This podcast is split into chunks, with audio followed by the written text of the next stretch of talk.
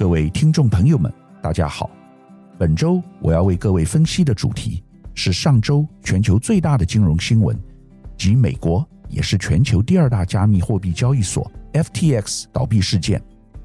这个事件在上周震惊全球，也进一步打击今年以来原已低迷不振的加密货币市场，更重创了新创圈。一夕间，所有以区块链、Web 三点零、DeFi 去中心化金融朗朗上口的年轻人，都感到无比的失落。此事件也同时影响到金融业、科技业以及新创产业。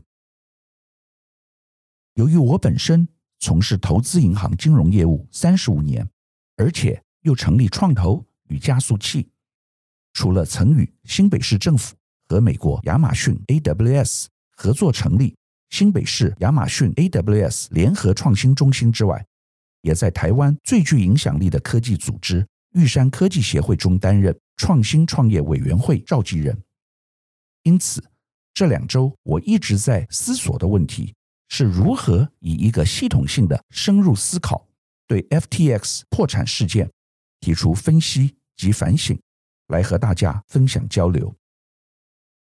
我先不从这个事件的背景及过程谈起，而是直接先分享其所带来的影响。当然，我在节目稍后会谈论事件的起因以及中间的一些重要关键。FTX 破产事件的第一个影响是对加密货币以及整个新经济的生态圈形成重大打击。今年八月的时候，美国最著名的财经杂志《Fortune》财富。刊出了一个封面专题，标题是“做下一个华伦巴菲特 ”，The Next Warren Buffett。副标题提到，FTX 创办人萨姆·班克曼·弗里德 （Sam Bankman-Fried），简称 SBF，正在对加密货币的投资进行一场赌博。他可能会像巴菲特一样建立一个奥马哈投资王国，也可能玩火焚身。很不幸，财富杂志预测的第二个情境实现了。这是非常讽刺的事情，因为就在几个月前，弗里德还因为积极出手拯救其他出现财务危机的加密货币公司，而被奉为市场的先知以及未来的主宰者，具有像神一般崇高的地位。但没想到，在短短几天内，这个形象就破灭了。拖垮的不只是 FTX 这家公司，还有整个加密货币市场。另外，《财富》杂志把弗里德拿来和巴菲特做比较，也很有意思。各位只要看到这个比较，就知道事态有多严重。请问您能够想象，要是有一天巴菲特集团波克夏宣布倒闭，那会对市场产生多大的影响？幸好弗里德不是巴菲特。但他在加密货币以及虚拟世界新经济的地位，就如同巴菲特一样。所以，FTX 倒闭，在意义上就好比新经济巨头 Google 和脸书母公司 Meta 倒闭，或是美国金融圈仅次于摩根大通 JP Morgan 的第二大商业银行美国商业银行 Bank of America 倒闭一样。你会认为这是不可能发生的事件，可是它就真的发生了。我唯一能想到的真实案例，也只有二零零八年金融海啸时，美国最大的保险公司 AIG 倒闭而已。我要特别提巴菲特，因为他本人从头到尾都不相信加密货币。他曾说，如果是实体的资产，如石油公司，他可以评价并且进行投资；但如果是虚拟货币，他不懂这个价值是如何被创造出来的。即使有人邀请他以很便宜的价格投资，他也绝对不会投资半毛钱，因为没有基本面，一切是虚的，完全是一群人炒作出来的结果。巴菲特毕竟是巴菲特，现在事实证明他完全是对的，他得到最后的复仇。巴菲特才是真正的大师，真正的先知，姜果然还是老的辣。但更有趣的是，上周巴菲特出手投资台积电，这是他第一次投资台湾企业，这又代表了什么？当然，好消息是，这证明了台积电的价值。目前由于地缘政治紧张理由而受到严重低估。巴菲特从来不投资他认为价值高估 （overvalue） 的股票或资产，但并不代表巴菲特多么了解半导体产业或看好晶圆代工的前景。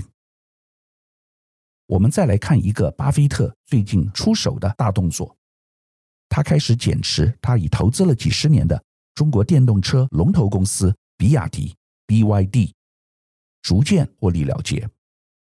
当年巴菲特投资比亚迪的时候，红海创办人郭台铭愤愤不平，认为巴菲特做了错误的决定，因为比亚迪是鸿海富士康的主要竞争对手。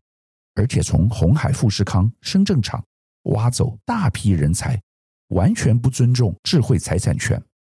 但是今天，当比亚迪已经成为全世界第一大电动车制造商，甚至超越特斯拉，巴菲特却在此时开始出售比亚迪股票，说明他认为比亚迪的价值可能在短期内已经呈现高估，也可能是因为巴菲特对中美地缘政治。所引发的一连串冲突及风险感到不安。巴菲特有一句名言：“当别人都贪婪时，就是我要保守的时候；而当每个人都没有信心、感到悲观的时刻，便是我进场的时机。”这句话的确是真理，值得每个人好好学习。从台积电和比亚迪便可以看得出他的投资哲学。而有一点可以确定的是，他绝对不会在这个时机点去投资 FTX 捡便宜，因为这正是他认为根本就没有价值的投资标的。我的第二个观察是，FTX 基本上是一个诈骗事件，并不代表加密货币或全球金融科技 FinTech 的本质出了问题。用最简单的话来解释，FTX 以及其创办人。弗里德挪用客户资金是传统的庞氏骗局 （Ponzi scheme），这和当年美国前纳斯达克主席马多夫挪用客户现金，造成许多华尔街及美国企业大咖发生巨额损失的马多夫事件非常类似。马多夫由于个人知名度和政商人脉关系，取得许多名人的信任，募集大笔资金。成立资产管理公司，而他的基金公司每年都能交出良好的成绩单，给投资人很高的回报。于是有更多的人把钱交给马多夫管理，他的金融帝国越来越大。但问题是，马多夫并没有真正的去进行投资，他只是用后进投资人的钱拿去给先前投资者作为一个固定高回报。这就像典型的老鼠会一样，庞氏骗局和老鼠会可以越滚越大，直到再也没有投资人愿意进来投资，或是现有的投资人开始大量要求赎回，把资金抽回去，就会出问题。这正是马多夫平台后来倒闭的原因。而这次 FTX 事件的过程也是一模一样的，所以将来美国政府一定会起诉弗里德。简单的说，FTX 应该只是一个交易平台。交易平台就像台湾证券交易所一样，以抽取证券买卖的中间手续费作为佣金酬劳。按照道理，应该没有什么风险。但坏就坏在 FTX 的创办人弗里德自己又成立了一家资产管理公司，也就是名为 Alameda Research 阿拉美达研究的。基金公司，很多人把钱投资在 FTX 平台上，但 FTX 非但没有良好的信托保管机制，还在主管机关缺乏监管的情况下，利用弗里德自己的高人气和知名度，把投资人的资金挪为己用，转给 Alameda Research 基金公司操盘，然后发行 FTX 公司自己的代币 FTT。这是超级的利益冲突，你不需要是一个金融专家就能够知道这其中大有问题。一个机构同时扮演交易平台、经纪商、自营商和基金管理公司的角色，当然会出问题。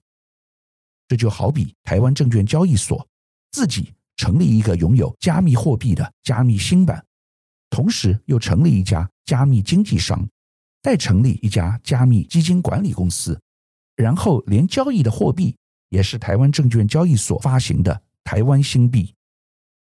这样你懂了吧？不出问题才怪。问题是，这样利益冲突的安排，怎么能够存在于现实社会中，而且没有受到他人的检举？只能说，大家都被利益冲昏了头，也可能是不够了解加密货币，而且崇拜所谓的名人效应、大牌效应，以致套牢一缸子世界著名的投资人，包括美国戏股。最著名的创投基金红杉资本、日本新经济投资大咖软银，以及新加坡政府主权基金淡马锡。软银只投资了一亿美金，损失还算轻微；但新加坡政府主权基金投资了二点七五亿美元，损失相当惨重。FTX 创办人弗里德很懂得利用投资人心理，把自己包装成。超级天才，并把他的 FTX 公司包装成好比是下一个苹果和谷歌。弗里德厉害的地方在于懂得争取投资人注意以及建立品牌。他买下美国佛罗里达州迈阿密运动场馆的冠名权，将其改名为 FTX Arena。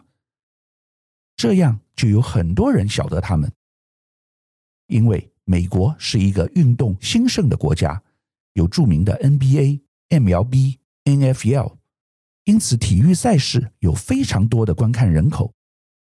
另外，他还扮演救世主的角色，在过去六个月，大手笔出手拯救其他出现财务危机的加密货币业者，被封为加密货币的白武士。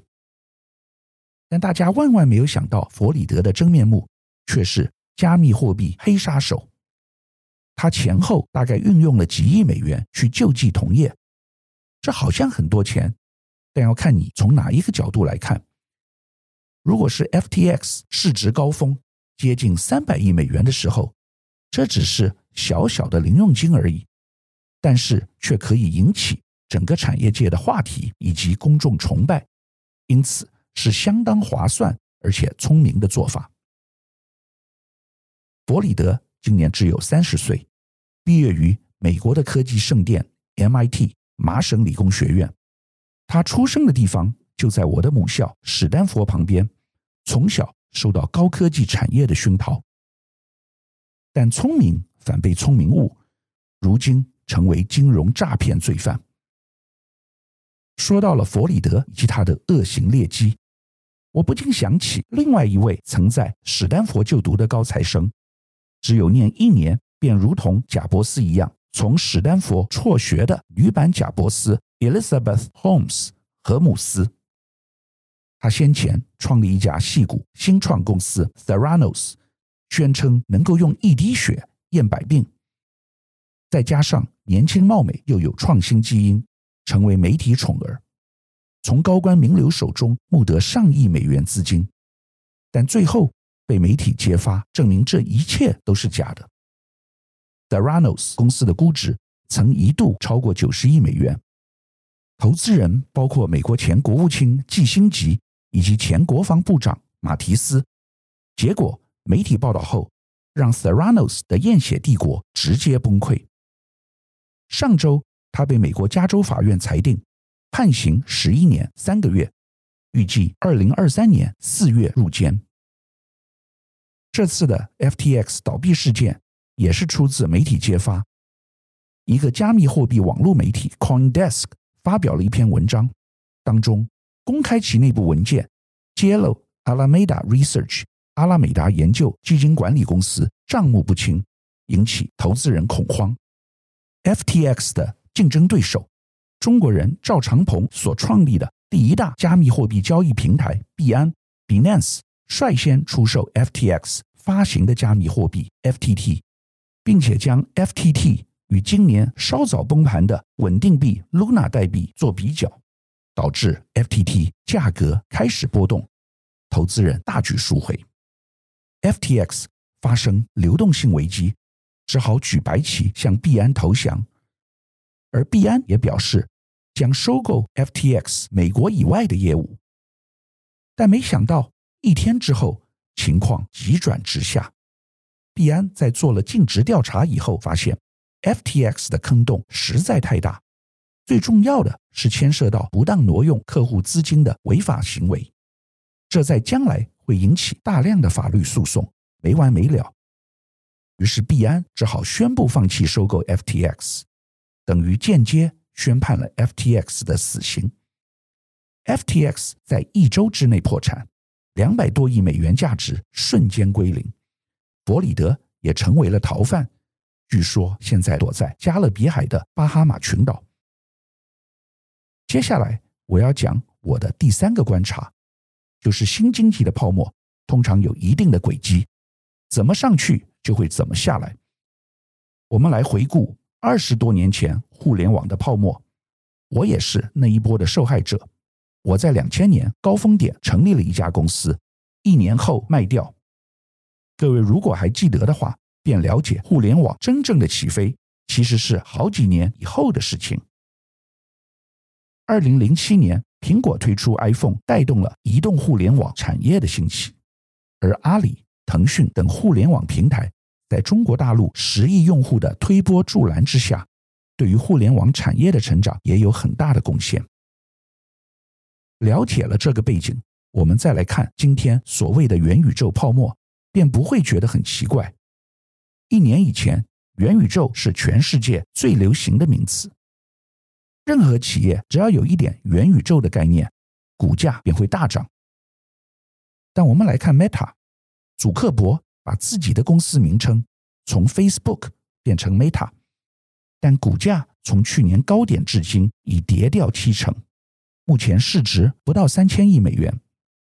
可是，这并不代表元宇宙没有未来，只是现在。时间还太早。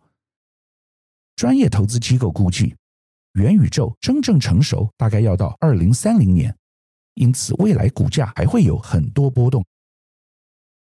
同样的情形也发生在创投领域。去年最热门的新创投资题目，不是 AI、生技或电动车，而是 FinTech 金融科技。但这也是现在跌得最惨的类股，加密货币。即属于金融科技的范畴。随着 FTX 事件，FinTech 个股会进一步下滑，但未来一定还会再起。我的第四个观察是中国大陆在这波事件后扮演的角色。我的结论很简单：中国是大赢家。现在全球最大的加密货币交易所就是 FTX 的死对头。也就是刚刚提到的，由赵长鹏所创立的币安。中国禁止加密货币的交易，所以赵长鹏在几年前将总部移到新加坡去，这也保住了他的命脉。未来更会进一步促使新加坡成为亚洲领导的加密货币中心。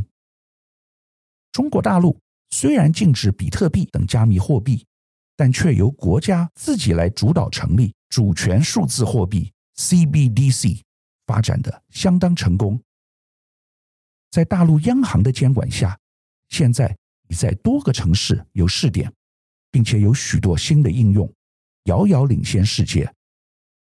中国大陆的目标是成为全球主权数字货币的领导者，打造自己的金流生态系，进一步与美元脱钩。这次在 FTX 事件之后，中国大陆习近平的政策目标可以说又往前迈进了一大步。我的第五个观察是，短期内数位虚拟将回归实体经济。过去两年，由于新冠疫情，数位转型大行其道，人们的活动由线下转到线上，而且由于美国联准会。QE 货币宽松政策导致资金泛滥，造成了科技股和新创企业的超级行情。很多企业享有本梦比，但现在疫情减缓，QE 终结，一切正逐渐回归到实体世界。中国大陆习近平去年大力整顿互联网平台大咖，如阿里及腾讯，在刚结束的二十大之中，更特别强调实体经济的重要性。未来会积极发展硬科技，和老美长期竞争，也是同样的道理。本周我们探讨全球第二大加密货币平台 FTX 的倒闭，分析其原因以及未来可能造成的影响。全世界没有永远的赢家，没有基本面的资产迟早会泡沫化。世界正在从本梦比回归现实。我们每个人都应该注意这些全球正在发生的重大事件，冷静思考。不要以为事不关己。台湾的投资朋友也请多多留意，不要因为股神巴菲特投资了台积电，就一下子被欣喜冲昏了头。以上是本周我为您分享的趋势，感谢收听奇缘野语。如果喜欢我的分享，希望大家能够订阅、下载，以后直接收听我们的节目。另外，如果您想要留言，与我分享您的心得，或是想要听什么样的新闻分析，欢迎到我们的脸书智门 Smart Gay 留言，或是私讯给我。欢迎大家推荐给你的亲朋好友们，邀请大家一起收听。那我们下集再见喽，拜拜。